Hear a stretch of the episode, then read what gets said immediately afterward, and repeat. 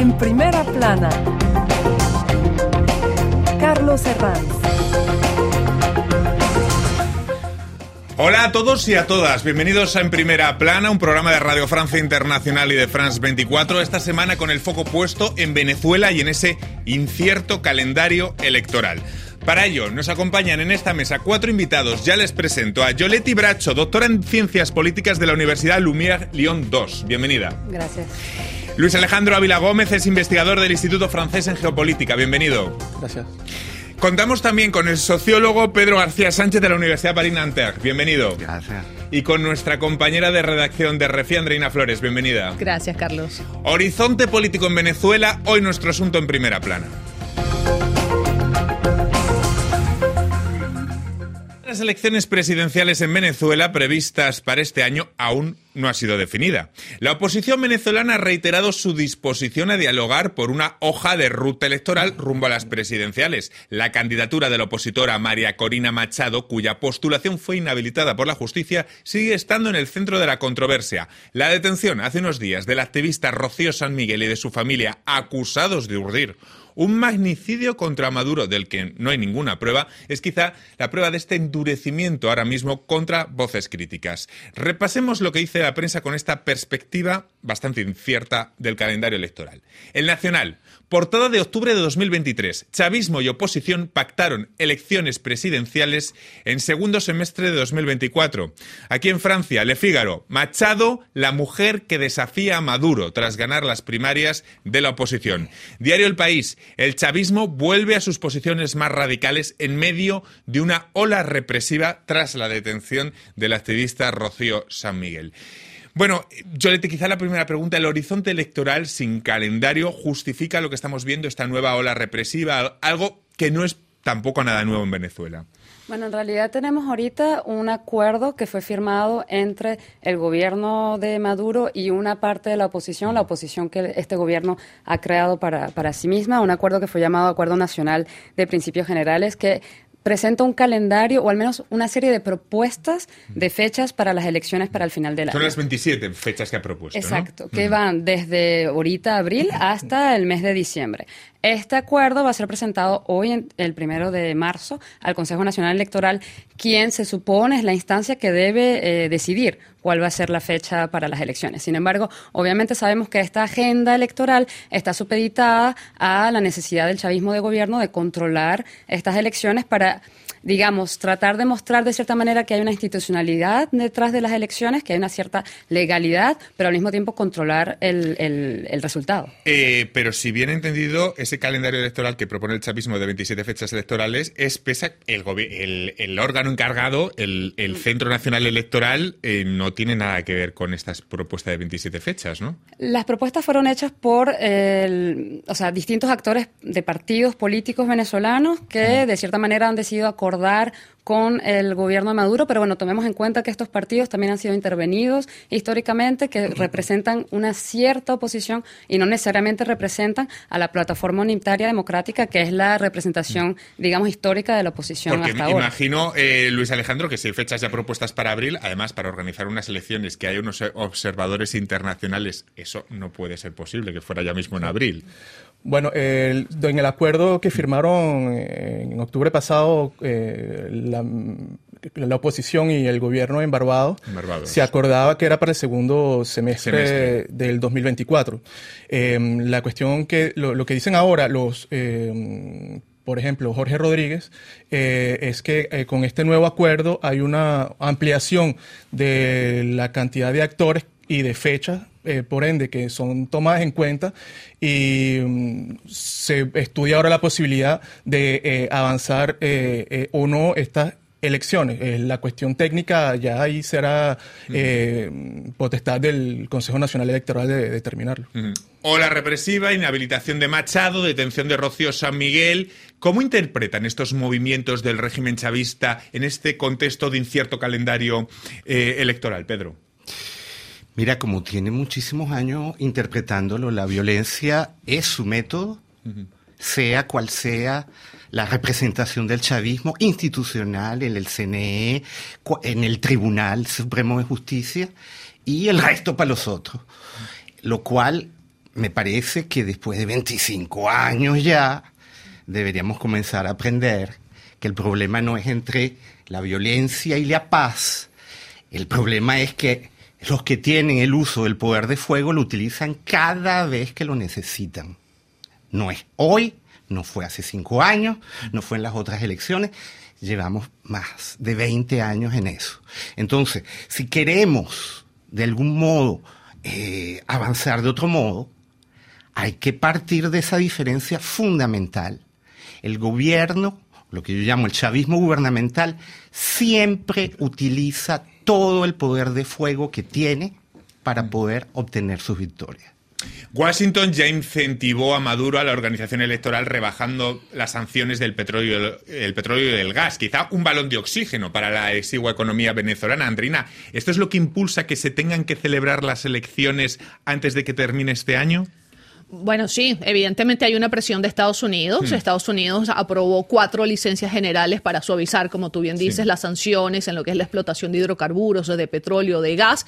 Pero ojo, esas sanciones o ese alivio de sanciones tiene fecha de caducidad. Hmm. Se, aprobaron solamente por seis meses, hasta el 18 de abril. Puede haber presión por ahí. Puede haber presión, claro que puede haber presión. Estados Unidos puede decir, puede revisar los acuerdos, decir, mira, en el acuerdo de Barbados dijimos que las elecciones tenían que realizarse en el segundo semestre de este año. Se están adelantando algunas fechas, que es lo que está pasando. La, la candidata que fue electa en primarias por la oposición sigue inhabilitada. El Tribunal Supremo de Justicia ratificó esa inhabilitación. Entonces, no se han cumplido los acuerdos podría retirarles esas licencias. O sea que por lo que estamos viendo, compañeros, es un régimen que intenta controlar los tiempos y la agenda política, pero ojo, porque puede haber factores que también eh, no está todo tan claro. Hay factores que pueden en los que puede apoyarse esta, esta, este calendario electoral, ¿no? Sí, hay, hay, hay, hay cuestiones de tecnicismo electoral que son fundamentales y que no podemos seguir analizando en función de los 10 millones de votantes que hay en Venezuela, sino que hay que analizar en función de la diáspora. 8,8 millones según el Observatorio de la Diáspora dirigido por Tomás Páez. Diferencia con la OIN que son 7,8. Eh, ¿Qué quiere decir eso? Allí hay casi el doble o la misma cantidad de votantes que hay afuera. Y, como tú señalaste, eh, para poder en las condiciones legales, realizar una elección, este, hay que inscribir todos los nuevos votantes. Hay un lapso de seis meses para inscribirlo. Es decir, que si ya en agosto esas 24 eh, proposiciones, se escoge cualquiera de agosto para acá, nadie se puede inscribir, lo cual va a darle, evidentemente, como siempre con el chavismo, va a ser que el terreno ya esté inclinado así, en ese momento se va a inclinar así. Con esos tiempos me imagino que juega el chavismo. Vamos a intentar poner eh, luz a algunas preguntas que nos plantean estas, este incierto calendario electoral. La primera, ¿en qué se basa la justicia venezolana para inhabilitar a la candidata opositora que ha salido de primarias, María Corina Machado? En la idea en que eh, el militantismo, digamos, de María Corina históricamente y el hecho de que ella ha formado parte de las coaliciones opositoras que históricamente han acompañado los esfuerzos de Estados Unidos para hacer presión sobre Venezuela y ha apoyado eh, entonces las acciones de sanciones económicas, etcétera, esto vendría a hacer de María Corina una traidora y, y por lo tanto, em, o sea, está esta idea de que haciendo apoyo hacia las presiones internacionales, hay una cierta traición a la patria, es la manera en como esto de cierta manera está eh, presentado, y por lo tanto entonces ella es inhabilitada porque no tendría legitimidad para ser presidenta de, Venezuela. Quería hacer una, precisión. esta es la razón real, la que tú has descrito. Ahora vamos a lo oficioso. exactamente, pero fíjate, en, el papel, la Contraloría General, ¿tú sabes por qué inhabilitaron a María Corina Machado? Porque no había declarado en su patrimonio personal la recepción de cesta tickets ¿Sabes lo que es un cesta ticket? Los bonos de alimentación. Le ticket restaurant que, que, el utilizamos. Ticket restaurante, el ticket restaurante, exactamente. O sea, esos bonos que tú recibes como parte de tu salario. Usted no los declaró, entonces usted no hizo la declaración correcta de su patrimonio, está inhabilitada. Que, es una caricatura. Sí. esto me lleva a preguntarles por otra, por, otra, por otra cuestión. No sé si quiere decir que si María Corina Machado es candidata es porque, si consigue serlo, o consigue mm. no ser, ser habilitada finalmente, es porque en el chavismo se ha producido un quiebre interno que lo haga posible. ¿Solo esa posibilidad posibilidad podría llevar a unas elecciones con María Carolina Machado? Luis. Bueno, yo primero quiero eh, hablar sobre los tiempos, eh, porque pudiera ser eh, probablemente es una posibilidad avanzada la elección, es también por el hecho de que mm, esta inhabilitación de María Corina Machado, al parecer no va a ser levantada y la oposición continúa en sus últimas declaraciones a respaldar a María Corina y también ella misma en sus declaraciones este, continúa siendo eh, candidata. Eso nos lleva a un impasse, ¿no? Eh, la, estrategia política puede, haber, puede ser de eh, adelantar para evitar que esta, esta situación de, de, de impasse puedas este, desembocar en manifestaciones o eh, en las calles como hemos visto en el pasado reciente en Venezuela, que ha generado... Pregunta, eh, ¿la oposición tiene un plan B en caso de que María Corina Machado siga inhabilitada, un plan que plegarse respecto a él, o va a ir solo con la premisa de que unas elecciones libres son como con María Corina Machado o no son?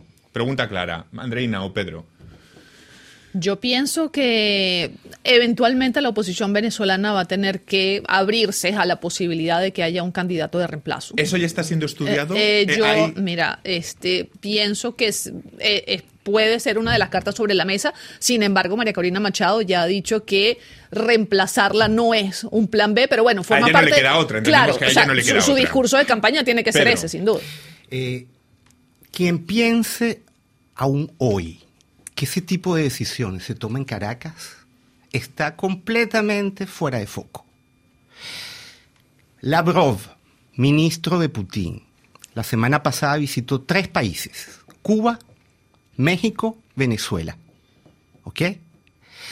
Eh, cualquier plan B, o C, o D, en función de las diversas oposiciones, eso se, eso se está negociando con Caracas, con La Habana, con Moscú, con Washington, y es en función de eso que vamos a ver si efectivamente hay planes B o C o D.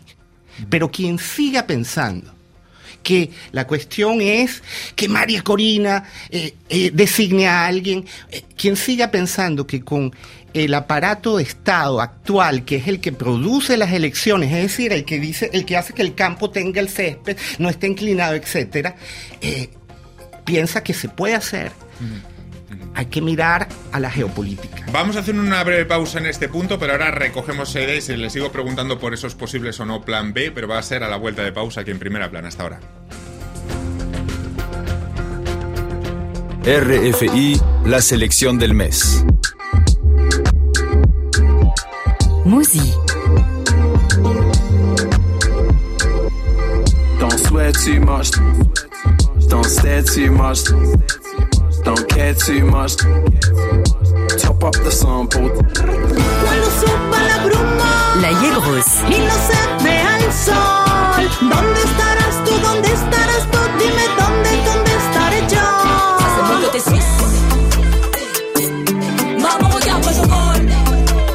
aïe.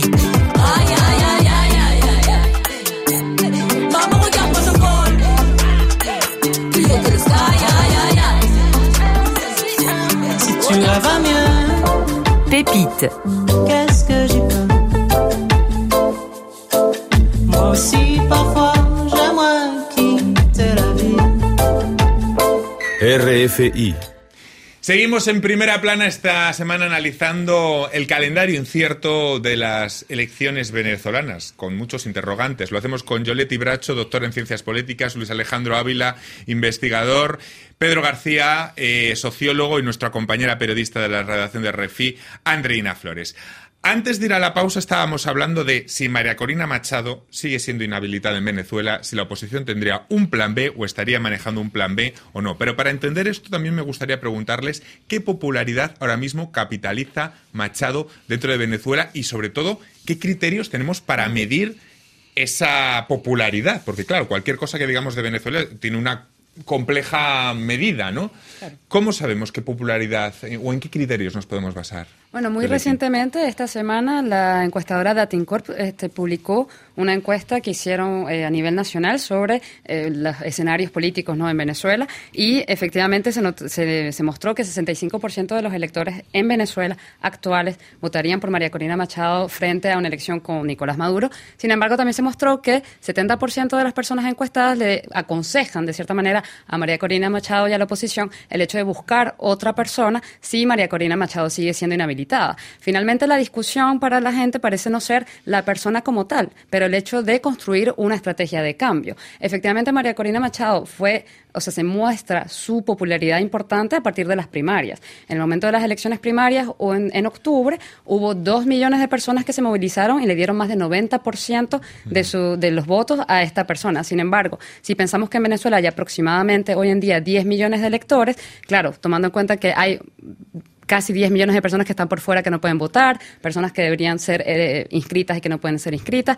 De esos 10 millones, hay 2 millones que se movilizaron por ella. Es una gran victoria, pero bueno, todavía falta camino. La cuestión ahora es saber, sí, sí, Pedro. Sí, esos son los criterios de la ciencia política, las encuestas. Yo creo que eh, eh, uno de los modos fundamentales en los que se ve hoy día la popularidad de María Corina, Andreina lo señaló hace un momento, es como ese personaje que hasta hace muy poco eh, las oposiciones y el gobierno señalaban como la mantuana, la, la millonaria, la ama del valle, etcétera, etcétera, ¿ok? Eh, eh, élite, es llevada en brazos por las capas sociales más bajas el lumpen, eh, eh, la gente que no tiene, que no recibe remesas del exterior, los nuevos pobres venezolanos de hace ya 20 años. Esa es la gente. La, la cantidad de videos que circulan en, en la que son las viejitas que, que, que ni siquiera pueden hablar y que dicen, estamos contigo.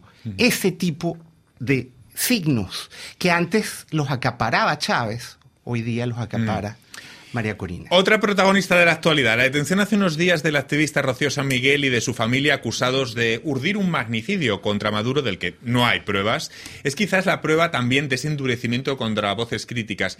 Me gustaría explicar brevemente quién es San Miguel y de qué se le acusa, porque es una de las voces públicas, eh, me corregís, Lu- Luis o, o, o Yoletti o Andreina, más reputadas del mundo militar venezolano, ¿no? Sí, que conoce tiene, bien el mundo tiene militar. una, una, una trayectoria de, sí, de, de- de- de cercanía con el mundo militar y su- de análisis en relación a, a- a la- al, al- al- al aspecto militar. Y Un universo castrense que por otro lado es, es opaco y tiene una complejidad en Venezuela. Saber lo que pasa ahí, muchas veces los periodistas hemos querido saber qué pasaba en el universo castrense venezolano y nos parece una pieza clave de todo lo que hablamos hoy. Sí.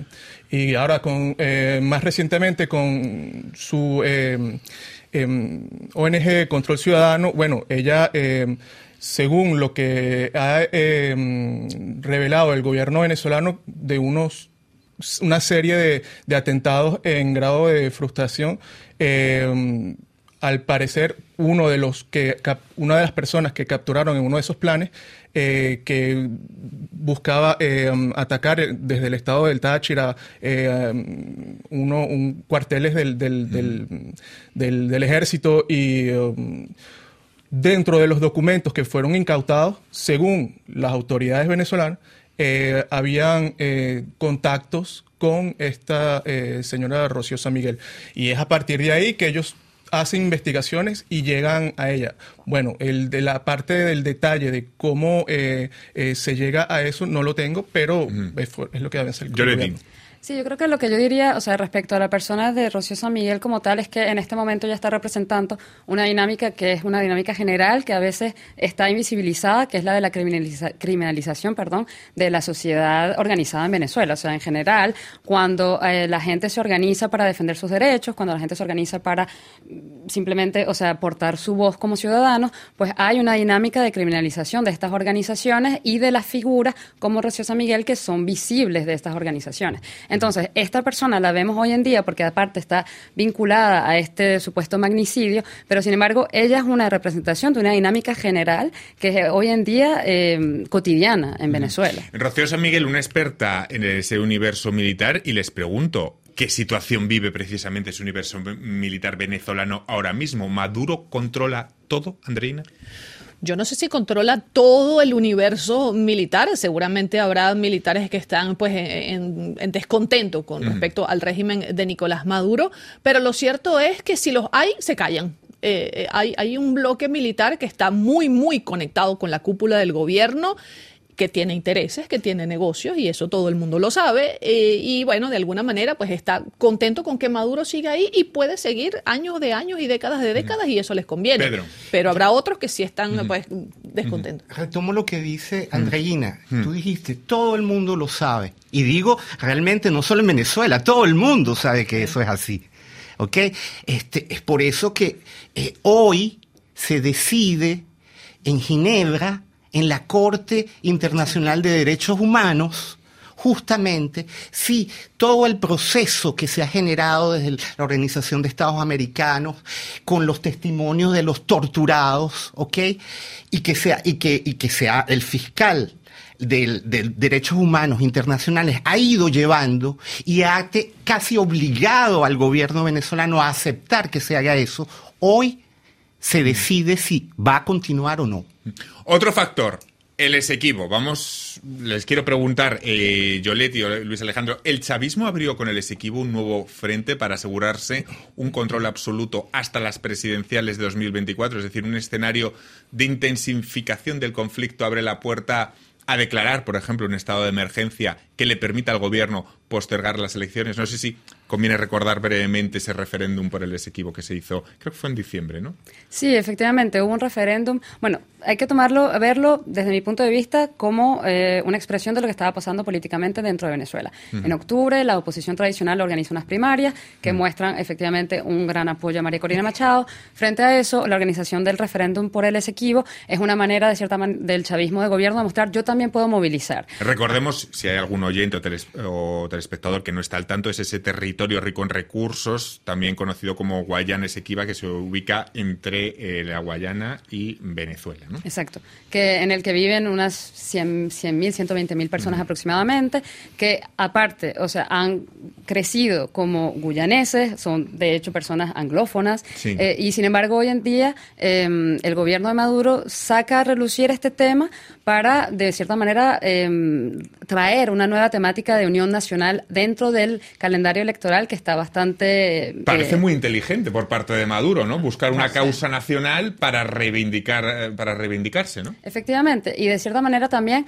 para mostrar que hay batallas en las cuales si el gobierno de Maduro pone el frente, nadie puede decir que no detrás, porque finalmente una oposición venezolana A la tampoco... oposición le, le cuesta articular un discurso contra el Esequibo. Porque no puede necesariamente articularlo. Puede decir, sin embargo, puede mostrar que la cuestión del Esequibo está siendo instrumentalizada. Eso lo puede hacer la oposición y lo ha hecho. Lo que difícilmente puede hacer la oposición es decir, Venezuela no le interesa el Esequibo. Es, es, una, es una batalla, es una lucha territorial que existe desde el siglo XVIII o XVII y que aparte con la cual los venezolanos durante todo el siglo XX también crecieron. Entonces es difícil argumentar, eh, o sea, crear un, un discurso contra la lucha por el Esequibo. En 2018 el propio Maduro se religió con 6 millones de votos en unos comicios adelantados con los principales candidatos opositores inhabilitados y que no fueron reconocidos por la comunidad internacional.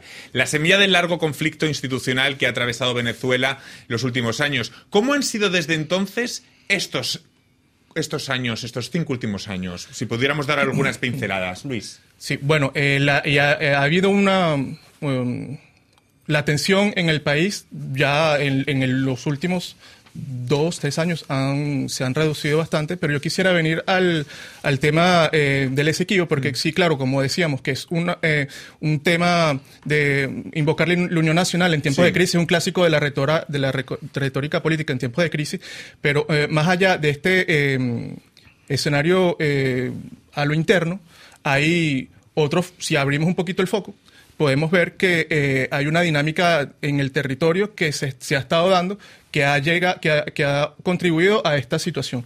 Eh, el, el hecho electoral contribuye a explicar, pero no lo es todo. Y si me permites decirte otro punto de, eh, que, ha, que ha contribuido es, por ejemplo, eh, como ya habíamos, habías tú dicho, que la- el, el Esequibo es una región que está disputada con Guyana. Actualmente, desde el 2018, Guyana introdujo una demanda en la Corte Internacional de Justicia para eh, que esta disputa sea solucionada de manera eh, judicial en La Haya. Eh, en abril eh, de este, del año 23, 2023, eh, la, la Corte Internacional de Justicia saca una decisión en la cual mm, dice no em, estar, no, no- no considerar la- la interposición puesta por Venezuela, que la consideraba como no apta para juzgar esta resolución de la disputa. Pasan los meses y en septiembre em, el presidente de Guyana, Irfan Ali, anuncia que eh, de los 22 nuevos bloques que ellos crearon eh, en, el mar territorial, que también se disputa, por ende, como la proyección marítima del territorio, del territo- de las tierras emergidas, eh, ocho proposiciones de, de- de nuevos, de nuevos eh, desarrollos petroleros se dan y eh, esta creación de, de territorio marítimo en una zona económica exclusiva que no, hay, que no ha sido delimitada eh, aumenta eh, las tensiones entre, entre los, dos, los dos países, más allá del tema Más económico. allá del tema, Del eh, tema petrolero. ele- electoral. Eh, Andreina, rápido, una Sí, pincelada. Tú, hacías una pregunta muy, Sí. muy importante. ¿Cómo ha sido Sí. Venezuela en estos cinco años? Te cuento yo que estuve en julio. Sí. ¿Ok? Fíjate, este, el, el agua llega una hora al día a las casas. Tú te sientas a comer y la comida te puede costar lo mismo que te cuesta aquí en París. Un maestro cobra 5 dólares al mes y la sentada a comer te cuesta 60 dólares por persona, por ejemplo. Entonces no es solamente la popularidad de Machado que tú mencionabas hace Sí. un rato, sino el descontento con Maduro, la vida cotidiana. Es carísima, es difícil y, y- y toda la gente quiere un cambio. Chavista o no chavista, vamos a un cambio. Es- ese es el lema que yo escuché. Me quedo sin tiempo para más. Ha sido un placer tenerles hoy a los cuatro. Eh, hemos repasado bastantes de los temas que están en la agenda en esta perspectiva ele- electoral tan incierta que se abre para Venezuela. Seguiremos contándolo aquí en En Primera Plana. Y a todos ustedes, hasta la próxima semana. Gracias. Thank you.